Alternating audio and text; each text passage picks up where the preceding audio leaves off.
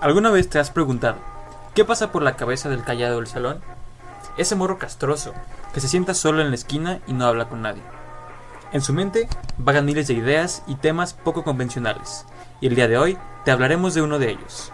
Nosotros somos Tres Castrosos y te damos la bienvenida a... Los Castrosos Cuentan.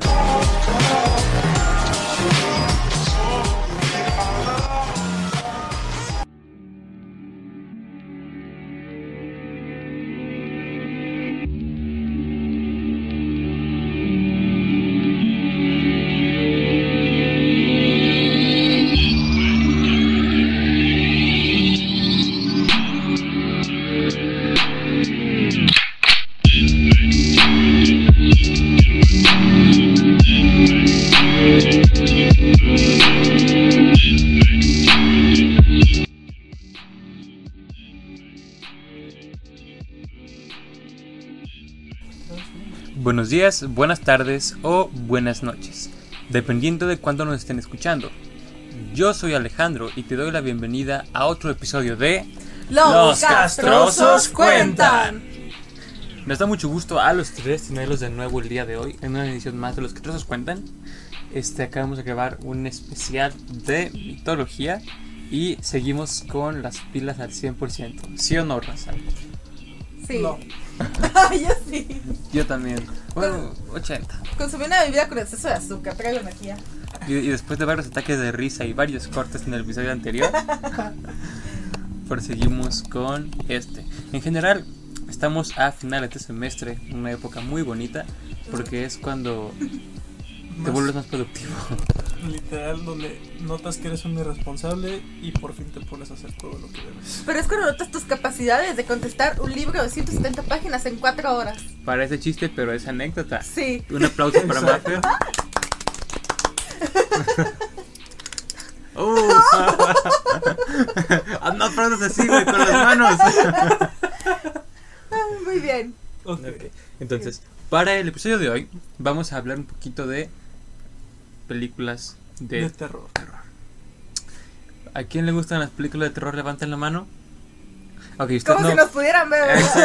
Estoy levantando la mano. Mira, usted, usted imagínese, usted la levantamos. Pero, ok, ¿qué con las películas de terror? Honestamente, cuando hablamos de terror en general, tengo un problema, en especial con las películas. Porque no sé ustedes, pero en general creo que las películas de terror ya no dan miedo. ¿Han dado miedo alguna vez? Depende de la edad en la que veas la película. Sí, Bueno, sí. Y también en dónde, cuándo y en qué circunstancias Estamos, estás viendo las estamos hablando de que chiquita me daba miedo Chucky. Y ahorita las ves como que, güey, pinche mu- muñequito le das una patada y salía volando hasta la otra cuadra. Es como que de entrada, ¿cómo tiene la fuerza para encajarte un cuchillo? Ya sé. Es como. Lógica. Lógica cero. de las películas. ok, antes de comenzar, tenemos que establecer, que ya sabemos, pero digo, miren, ¿qué es el cine de terror? El cine de terror. Básicamente es El santo contra las manos. No. Es, pues, son filmes de cinematográficos de, de terror. Sí, A ver, danos una definición más concreta, por favor. Sí, por favor. Wikipedia dice, el cine de terror es un género cinematográfico que se caracteriza por su voluntad de provocar en el espectador sensaciones de pavor, terror, miedo, disgusto, repugnancia, horror, incomodidad o preocupación. Ojo que aquí nunca se menciona el aburrimiento. Entonces, Que creo que es lo único que ha generado las últimas películas de terror que han salido en el cine. ok. Antes, antes de, de irnos a lo que nos molesta, películas de terror que digan, uy, 10 de 10, no te la puedes perder. Uy. Ya empezamos con la difícil. Sí. Ay, o sea, no. ese, ese era el final, güey. Es que siento que depende mucho de tus miedos personales, de la edad en la que, bueno, del momento en el que hayas visto la película y las circunstancias. Correcto. Porque estamos hablando, una película que me da mucho miedo, pero es por mis pavores personales. Es una película que se llama Así en la Tierra como en el Infierno. Que básicamente habla de unos adolescentes, bueno, jóvenes adultos, de 21 años más o menos. Se meten a las catacumbas de París, terminan yendo a un lugar bien extraño y se meten en rincones muy estrechos en unas cuevas y eso me estresa mucho porque soy un poco, soy ligeramente claustrofóbica y me da mucho pavor que es ver como personas en películas atrapadas entre dos paredes y sin casi poder moverse. Por eso esa película me causó pavor. Porque era como que yo iba por eso le era, no, no, no, no, no, salte de ahí. ¡Ah! Me estresaba que no se saliera de ahí. No voy a hacer spoilers, pero a mí sí me gusta la película. A mí hay una película que me gustó. No me dio miedo, sinceramente. Pero creo que es una película que me pareció muy interesante. Y no me juzguen, pero porque luego me dicen que soy un maldito psicópata. Pero me gustó básicamente la temática de la película. Se llaman, son dos películas y se llaman Siniestro. Que se trata de un demonio que hace que los niños maten a sus padres. Básicamente esa es la trama. Sinister, sí, sí, sí. Ajá. Y bueno, que esta, o sea, que los niños también graban estas cintas y bueno, la, la historia se genera en torno a un investigador o no sé qué era exactamente, pero que descubre estas cintas y de repente empiezan a pasar cosas extrañas, ¿no? pero me gustaron mucho, no me generaron tanto miedo. En algunas partes, ocasiones sí, incomodidad más que nada, porque es como que imagínate tener un hijo y verlo que de repente hace cosas muy extrañas. Y así de la nada te mata. Es como que Siento que la he visto antes, pero en este preciso momento no me acuerdo. Que me pase eso. Pero fíjense que hay una película que esa sí me causó mucho miedo. Además de que la vi estando demasiado pequeña. Me causaba miedo e incomodidad. No sé si la hayan llegado a ver ustedes, pero la película se llama Llamada Perdida. No. Sinceramente yo tampoco me acuerdo de la película, pero me acuerdo de la carátula, que la carátula es algo que no sale de mi mente, porque a, a día de hoy me sigue causando cierta incomodidad. Es como, como si fuese un alienígena. Imagínense una cara blanca con los ojos grandes y tiene como dos agujeros en la frente que te está como silenciando, o sea, haciendo, haciendo shh, y con un celular en el oído. Ah, creo que cuando un extraño llama, ¿no? Bueno, no sé cómo que otra traducción tenga, pero yo la recuerdo como llamada perdida. Sí, me acuerdo de la carátula porque. es- Esa mera. Güey, sí está bien siniestra, ¿eh? O sea, esa pinche carátula me sigue dando. Da más miedo la Cosa. carátula que la película, ¿o qué? Es que, es que no me acuerdo de la película en sí, porque creo que nunca la vi. No, No, sí la vi, pero no me acuerdo mucho de la película. Solo me acuerdo que la temática era que si te llamaban te morías. como el aro. en el aro. Algo así. Pero aquí como que pasaba de forma un poco más instantánea. No tenías que esperar siete días a que eso ocurriera. Ah. Buen servicio. Una, una película que. Cuando estaba niño, o sea, hay un canal que se llama Pánico. No sé si, si lo conozcan. Que estaba en el cable. Que me da cable gratis. Pánico. Pasaba películas de terror 24-7. Desde, desde la más underground hasta. Era, la mayoría eran underground, como no tan conocidas. Pero vi una cuando estaba niño que era, era japonesa. Era sobre un maestro No creo que grado de escuela. Pero que básicamente encontraba un periódico. Siempre encontraba un periódico en el cual anunciaba la muerte de alguien. Tipo, tal persona murió de tal manera esta mañana, así, así, así, así. El maestro lee y dice, es que es un error porque esta persona no está muerta. Él lee el periódico y justo después de leerlo, el mismo día y a la hora que marcaba, ocurría el deceso. A mí me da mucho pánico pensar en eso.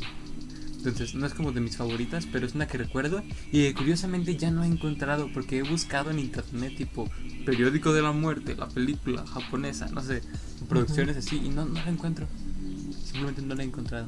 ¿Y si es algo que viste únicamente en tu imaginación? Es que era muy específico porque todavía, re- todavía recuerdo el, el periódico y algunas imágenes, entonces creo que es demasiado específico para haberlo imaginado. Es que sí, sí pasa. Bueno, me ha pasado con ciertas películas que no encuentro durante mucho tiempo, o canciones también incluso. Sí. que es como que las estás buscando por todas las formas posibles, pero nunca las encuentras. Creo que ya lo encontré. ah, bueno. Ah, Increíble. Es- esa temática me recordó un poco las películas de Destino Final. ¿Las han visto? sí. Sí, qué, qué estrés, Dios. ¿Qué les estrena? ¿A ustedes o sea, pregunta seria. Y espero no verme como una persona con malos gustos. ¿Les gustan las películas de actividad paranormal? O por lo menos les causaban alguna sensación. Sí. Sí. A mí sí. Sobre todo la escena en la que se ven las huellitas marcándose por la harina.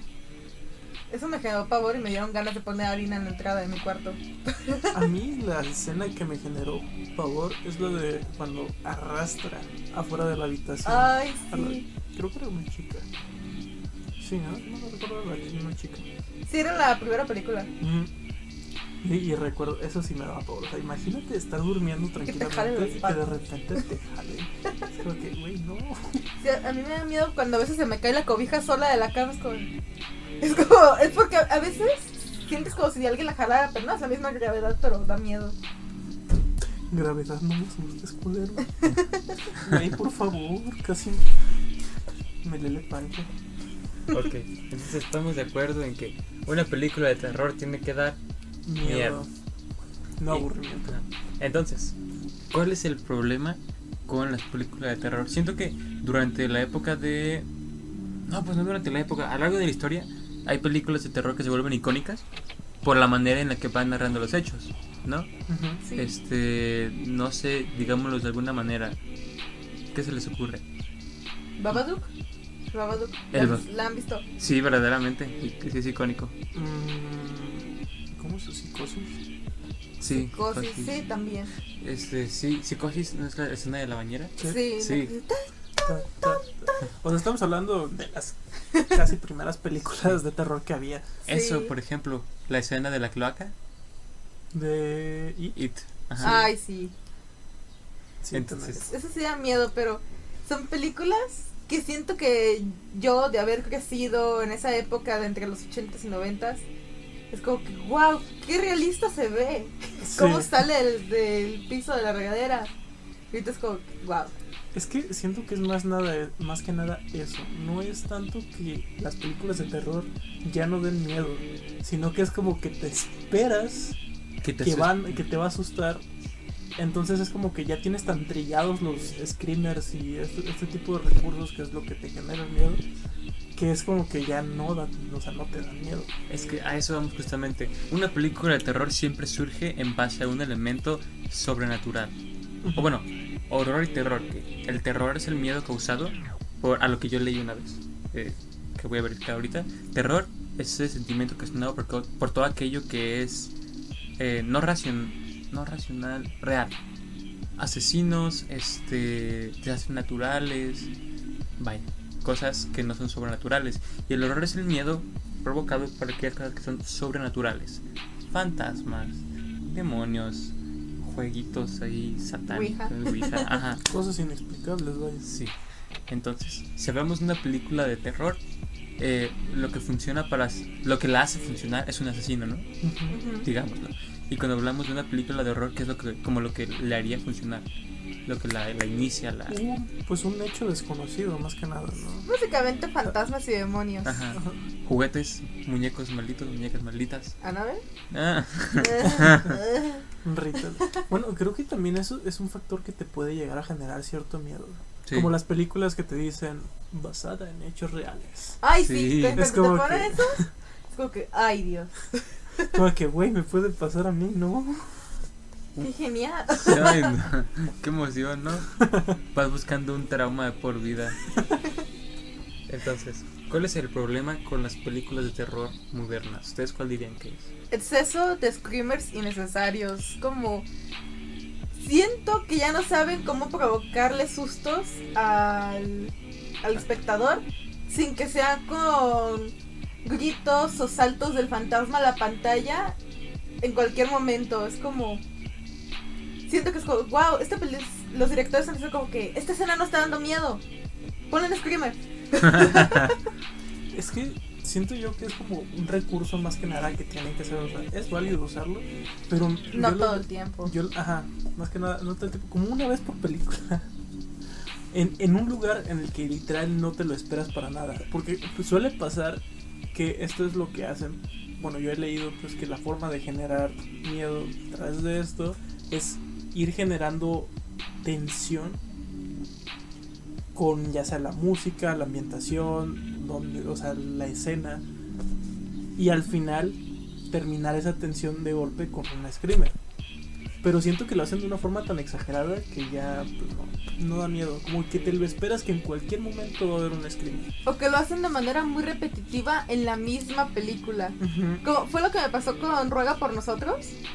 En toda la película hay como seis screamers y son como momentos que ya te lo esperas porque en cuanto empiezas a dejar de escuchar la música es como, ay, va a venir un screamer. Y si viene y es como que, ay. Y, ya, y nomás te asusta por el ruido espantosamente fuerte que no es susto, es como un sobresalto nomás. Siento que los screamers, como tú dijiste, nomás tiene que ser como una sola vez por película. Y en un momento en el que tu atención esté tan centrada en la historia que no te esperas que al- vaya a ocurrir algo así. Sí. Una película que yo puedo decir que fue la primera que. Pues miedo, miedo no me dio como tal. Bueno, sí me dio miedo y me puso muy, muy, muy incómodo y me dejó pensando, ligeramente deprimido, este, en lo que pasaba. Hereditario. No sé si lo han visto.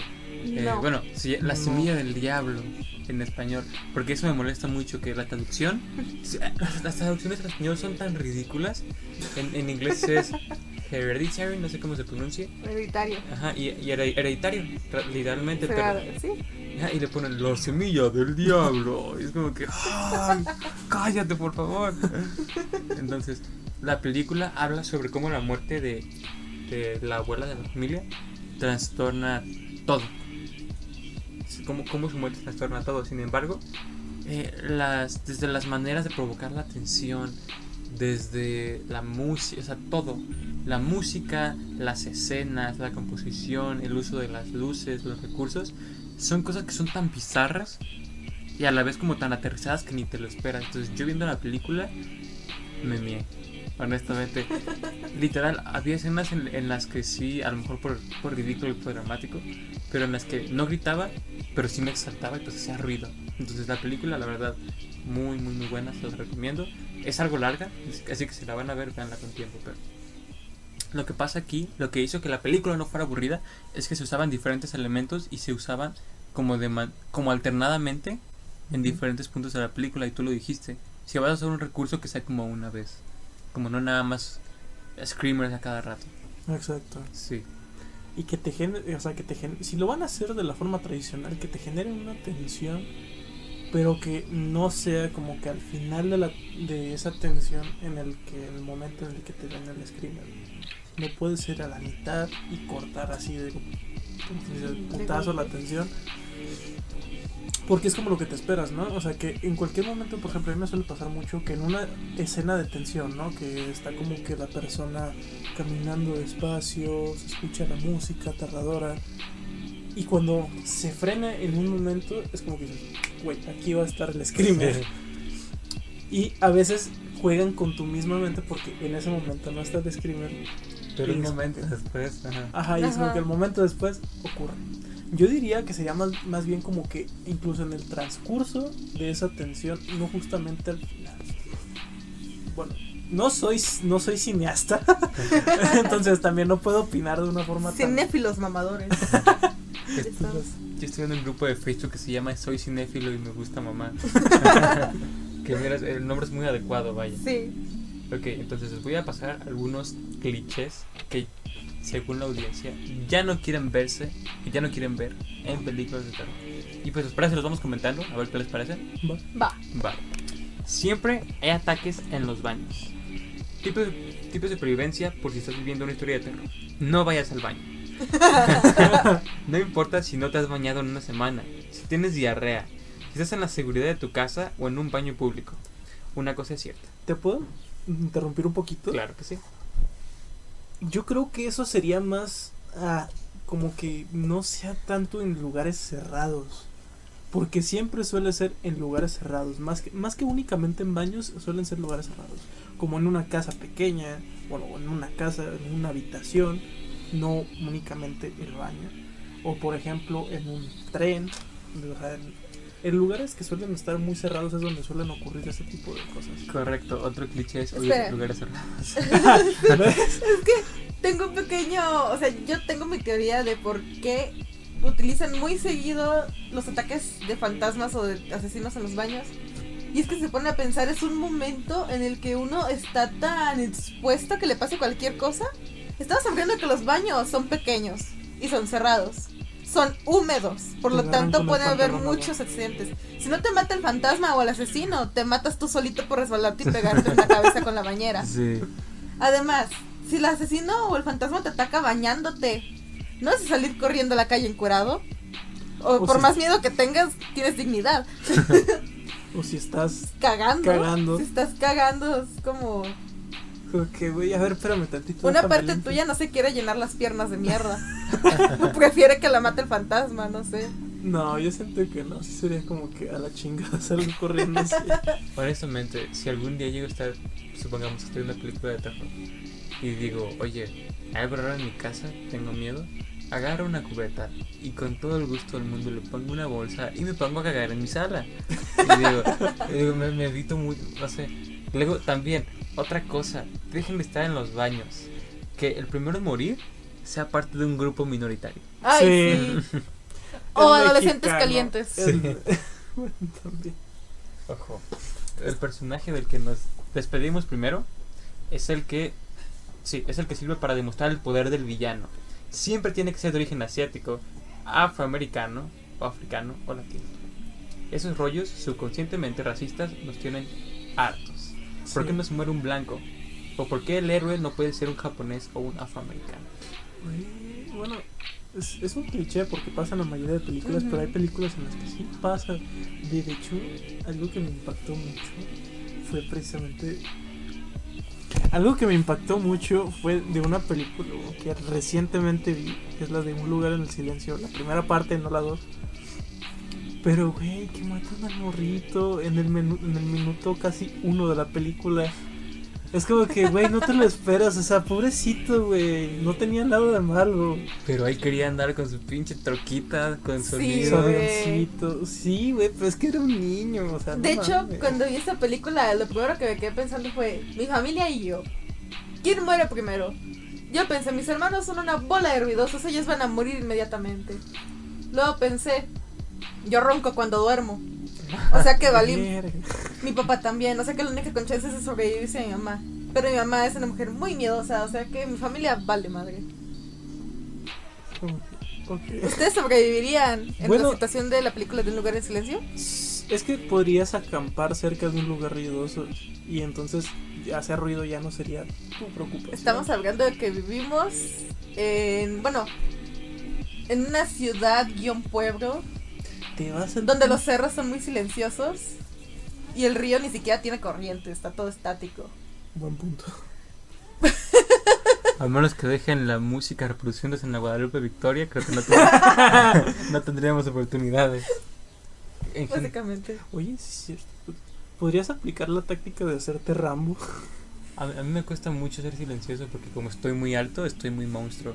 Entonces tengo la delicadeza de... No sé, güey, de un, de un tronco siempre talado. Y otra cosa que me pregunto es, ¿por qué tienen que ir a huevo descalzos en toda la película? Escucha, Ahora quítate el zapato. se escucha de todos modos. Se escucha. Es Sí. que, si te...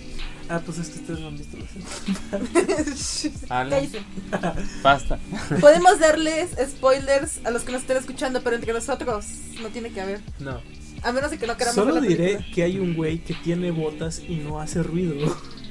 ¿Qué tal si este güey es un ninja? Tú nunca sabes, Alan. bueno, quién sabe. Ok, entonces sí. Que la minoría siempre es la que muere Primero. primero. Y adolescentes cachondos. Sí. O el güey que de plano no quieren en la película también. Una vez me, hay una película que se llama La Casa de Cera. No sé si la han visto. Tal vez sí, tal vez no. Me suena, pero no. Los primeros en morir, si mal no recuerdo, ser una pareja de adolescentes cachondos y justamente el hombre es afroamericano. Entonces fue, fue como una mezcla de que es como son clichés juntos, pero deja de ser un cliché cuando los juntas. Sí. Porque justamente primero murió un princesa afroamericano y luego la otra adolescente cachonda. Entonces, O sea, what? sí. Eso está ya muy choteado. Ya no queremos ver a las minorías morir. En pocas palabras, gringos muéranse primero, por favor. Se muere primero el gringo. Pues depende. Una minoría en una película de terror mexicana sería un gringo, por ejemplo. Supongamos que es una película de cholos. Entonces, supongamos que tienen a su amigo Sam- Samuel, el gringo. ¿Saben cuál sería Samuel. un giro muy extraordinario en una película de terror? Que se muera primero El el no, el hombre blanco, o sea, el protagonista, bueno, no protagonista, el hombre blanco buena onda y que el héroe sea el típico bastardo que te pintan con su chaqueta universitaria y jugador de fútbol americano. Porque siempre también los que son personajes tontos o abusadores se mueren primero. Sí. De hecho, Sí. ¿saben qué estaría interesante?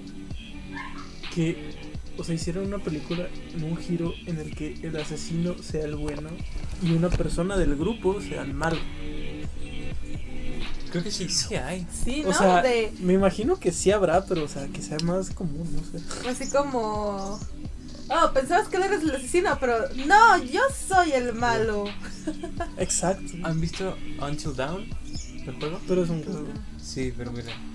eh, Hace algo similar, ¿no? Sí. Sí, Pero es que ahí, es- ahí está más correlacionado con el efecto mariposa, güey. sí. Y es como que si cambias algo, el malo no es exactamente el malo, güey. Ok, eh, no nos metamos en cosas tan, tan, eh, tan complicadas y continuamos con el siguiente cliché, ¿les parece? Sí. Sí. Niños raros. Los niños siempre tienen un papel muy importante en las películas de terror. O son los malos, o son los abelotodos que ven fantasmas. Digamos que mientras los niños normales juegan Nintendo o con Barbies, los niños de estas películas le hacen, la hacen de mediums. O juegan con amigos imaginarios, entre comillas. Le hace fantasmas. ¿Por qué no pueden ser como los niños comunes?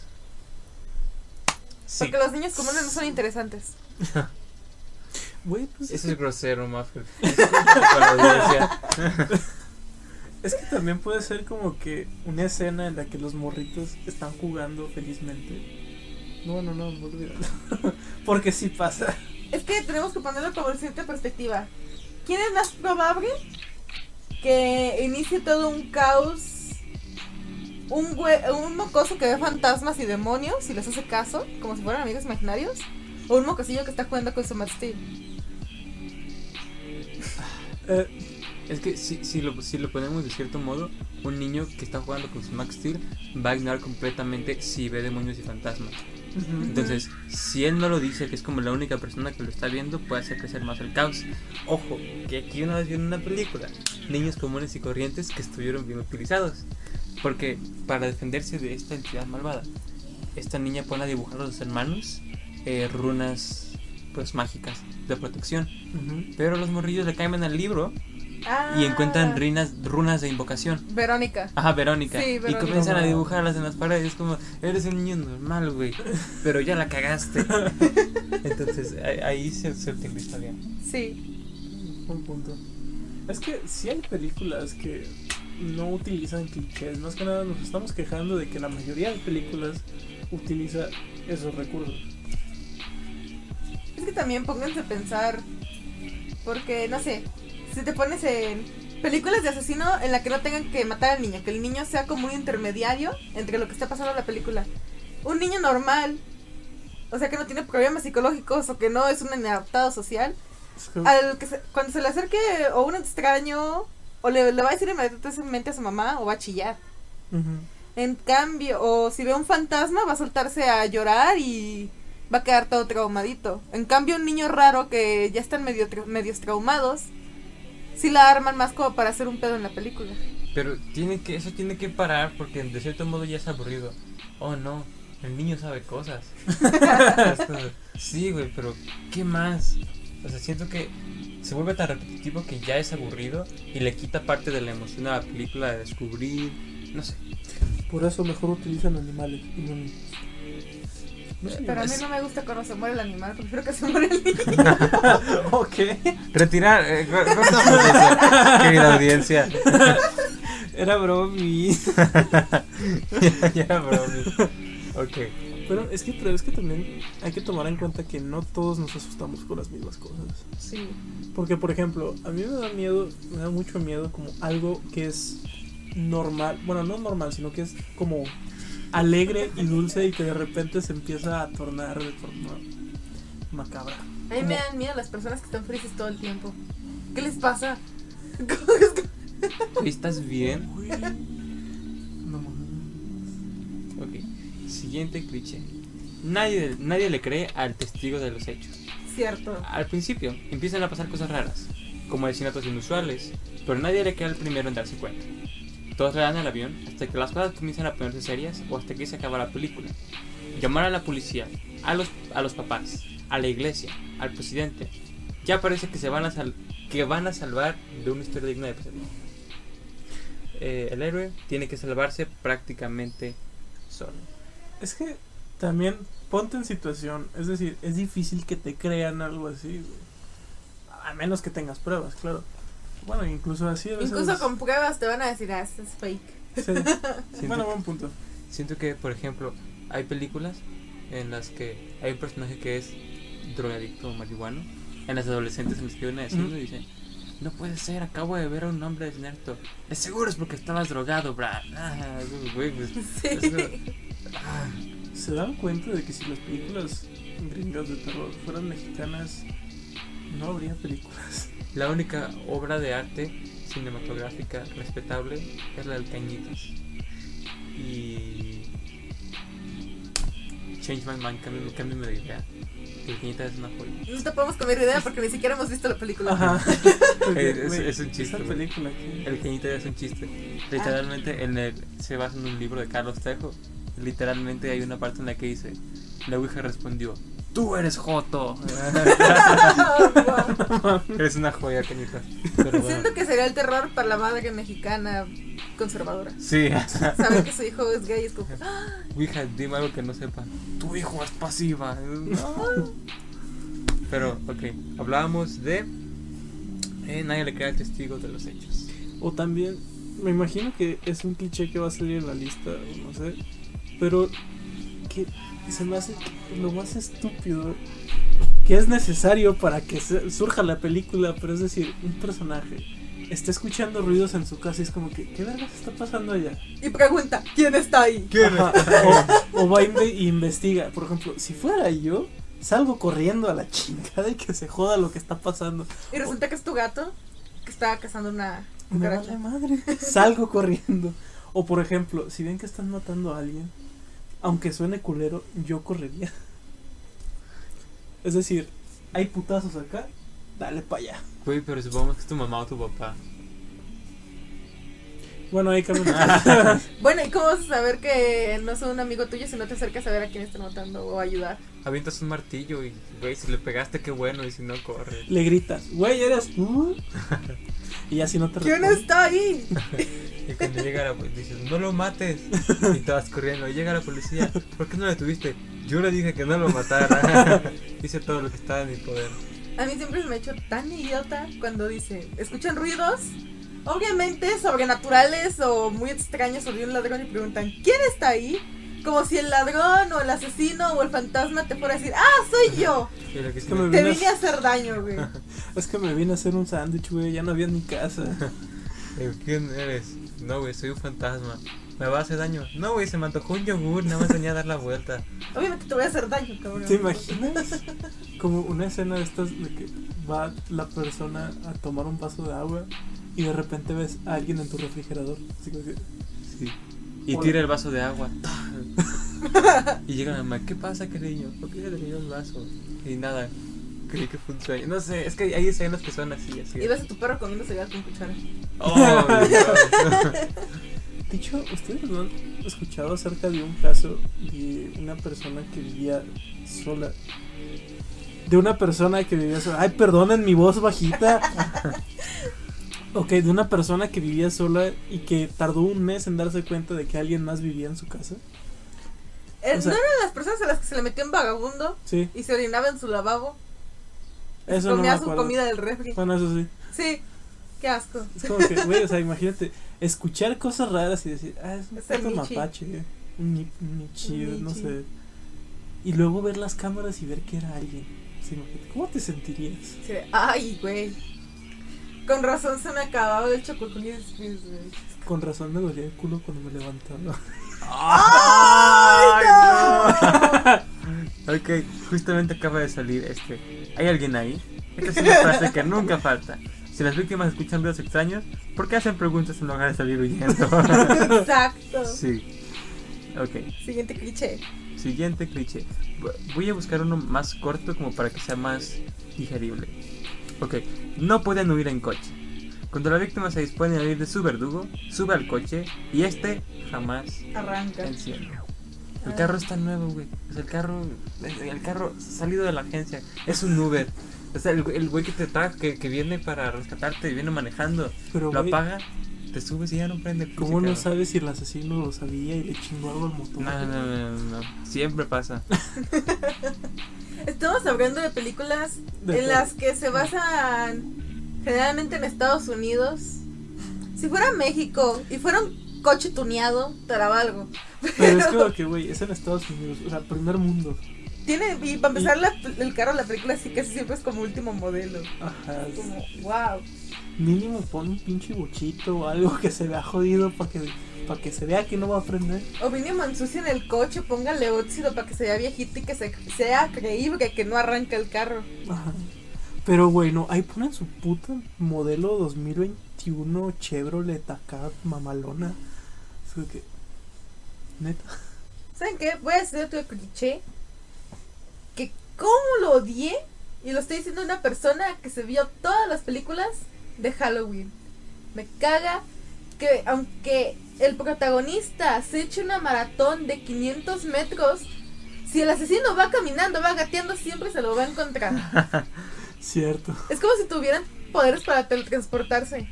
Y te lo valgo si fuera un fantasma o un demonio, pero no, son humanos. O como por ejemplo las películas de zombies en las que los zombies son demasiado lentos. Que Ay. siempre llegan ahí con esos güeyes también. Una película de zombies que me daba como un poquito de estrés es Guerra Mundial Z. Güey, es que esos Ah. zombies son rápidos. Son rápidos. O Soy Leyenda. ¿Han visto Soy Leyenda? Sí. También los zombies son rápidos y se ven bien creepy. No tiene sentido. Pero es que también, güey, ahí tienes la ventaja de que nada más salen en la noche. Es como que, güey, te refugias. Lo que hacía básicamente el protagonista, Will Smith, quedarse en su casita en la noche y de día salir a buscar recursos. Algo que no tiene sentido es que los zombies tengan toda la ropa. Toda la ropa la tienen como toda destruida y siempre usan como garras todas feas.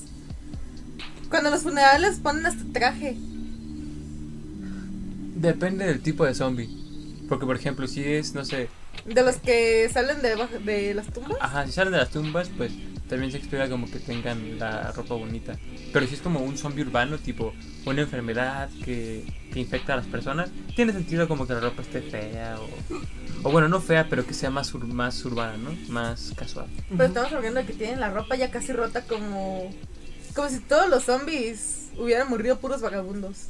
Ah, bueno, sí. también, literal, infectan a alguien, güey, y ya tiene la ropa rota. Sí, se le rompe acá inmediatamente. Como si fuera un efecto secundario de hacerse zombie, güey. Tener ropa Rota. tercer- tercermundista, no sé. Llegas, Una cambias un zombie y el güey ya se hace humano. Ok. Eh, uno de los últimos para ir concluyendo con este episodio es tropezar al huir. Cuando el asesino, demonio, fantasma, está tras su víctima, este o esta huye para salvar su vida. Sin embargo, como es clásico, el acechado siempre tropieza y cae al suelo.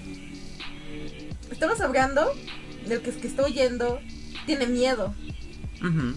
Yo cuando tengo mucho miedo, o sea, por alguna situación, no por una película, sino por algo que esté pasando, a mí sí me tiemblan las piernas. Es como si no tuvieras energía. Como si apenas tuvieras energía como para quedarte como de pie, no sé.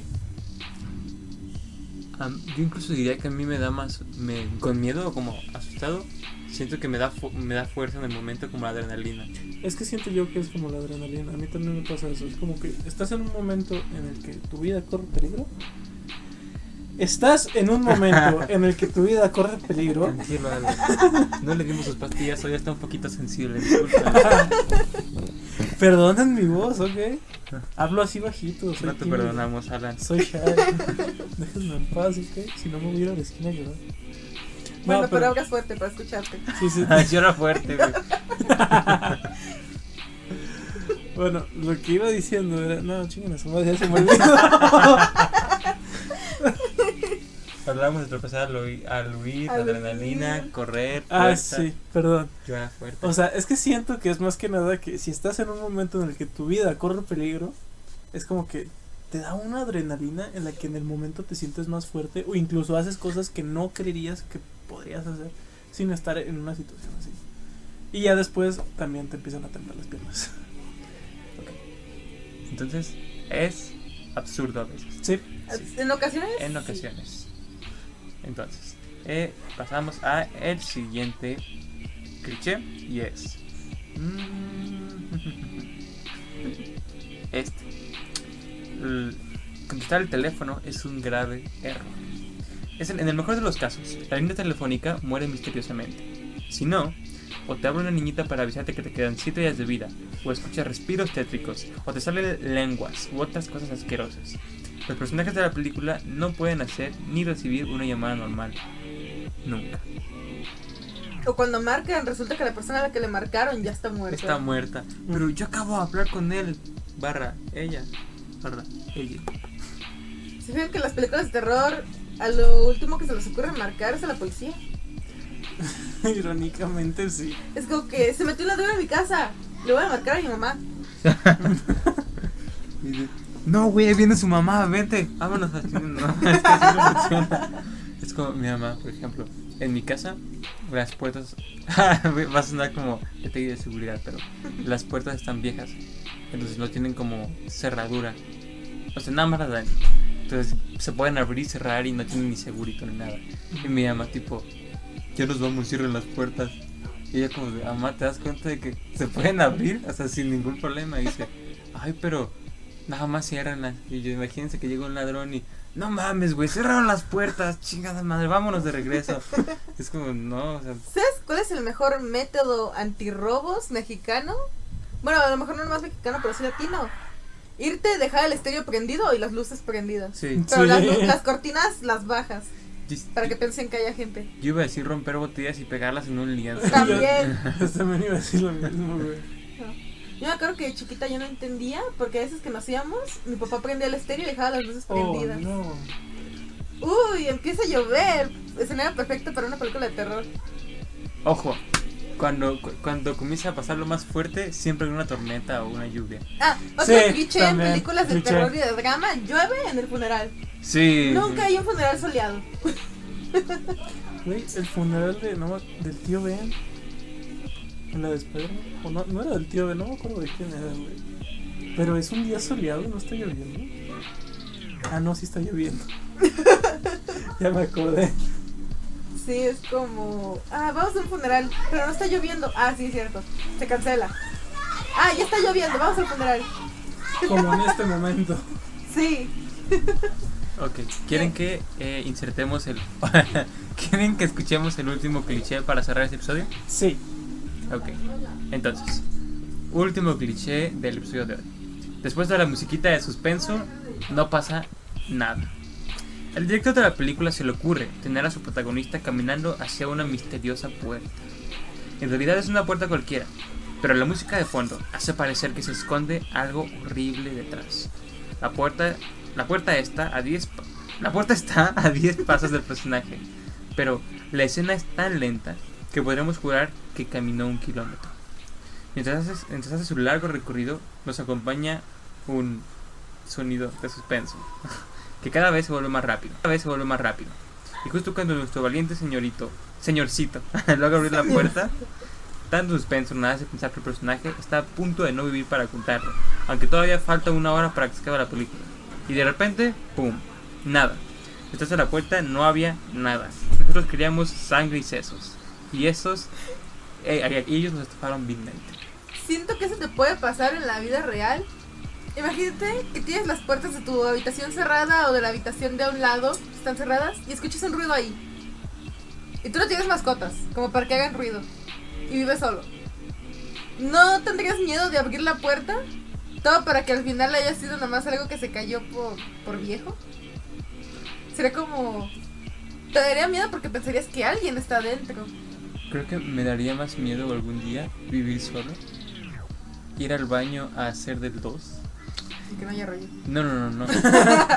Bajarme el respectivo calzón y sentarme y darme cuenta de que la taza está calientita y vivo solo. Es como de, Güey. ¿por qué está caliente esto? Y luego te acuerdas que tienes calentador en el baño y se te pasa. No, imagi- o ¿Quién sea, imagínate, Los baños japoneses lo tienen.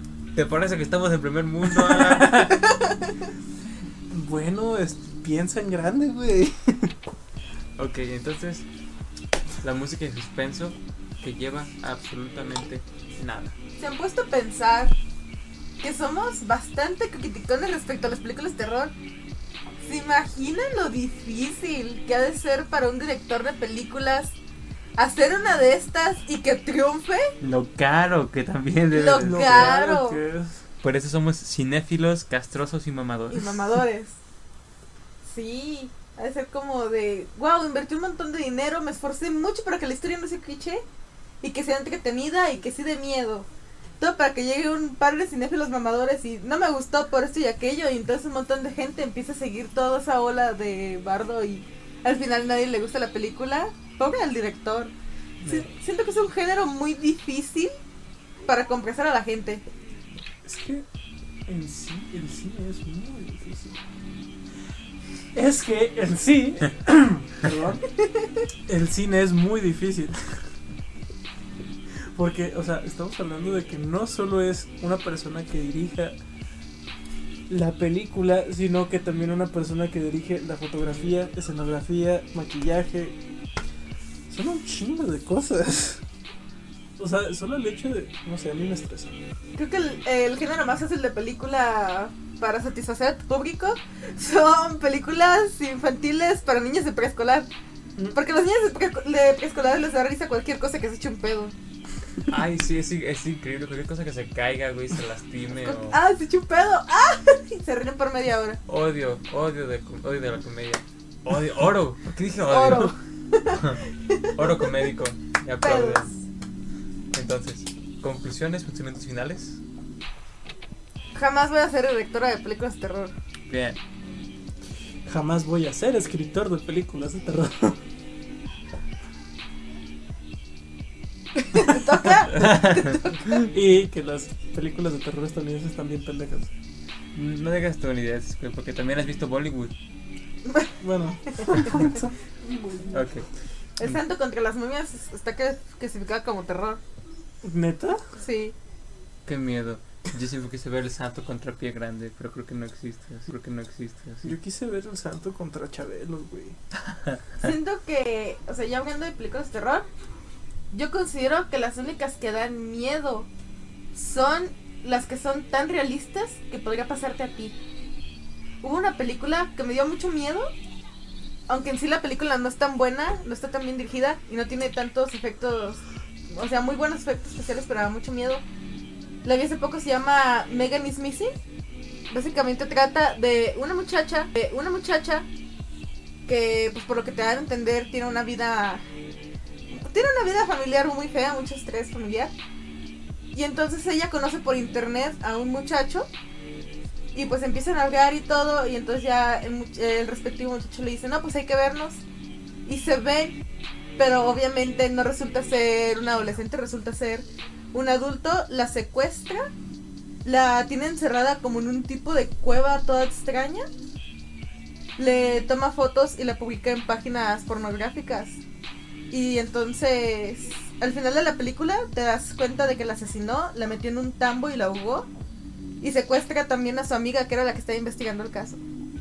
Ay, Y Dios. básicamente esa película me dejó bien traumada muchas semanas. No quería salir a la calle para nada. Y estamos hablando que de por sí da mucho miedo eh, salir a la calle y pensar que en cualquier momento te puedes encontrar con algún asesino, algún violador o secuestrador.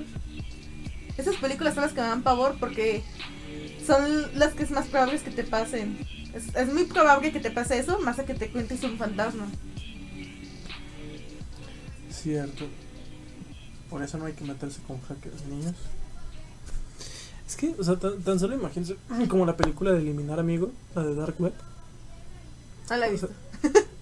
Sí, o sea, me da mucha ansiedad esa película, en especial con el incidente que les platiqué otro día.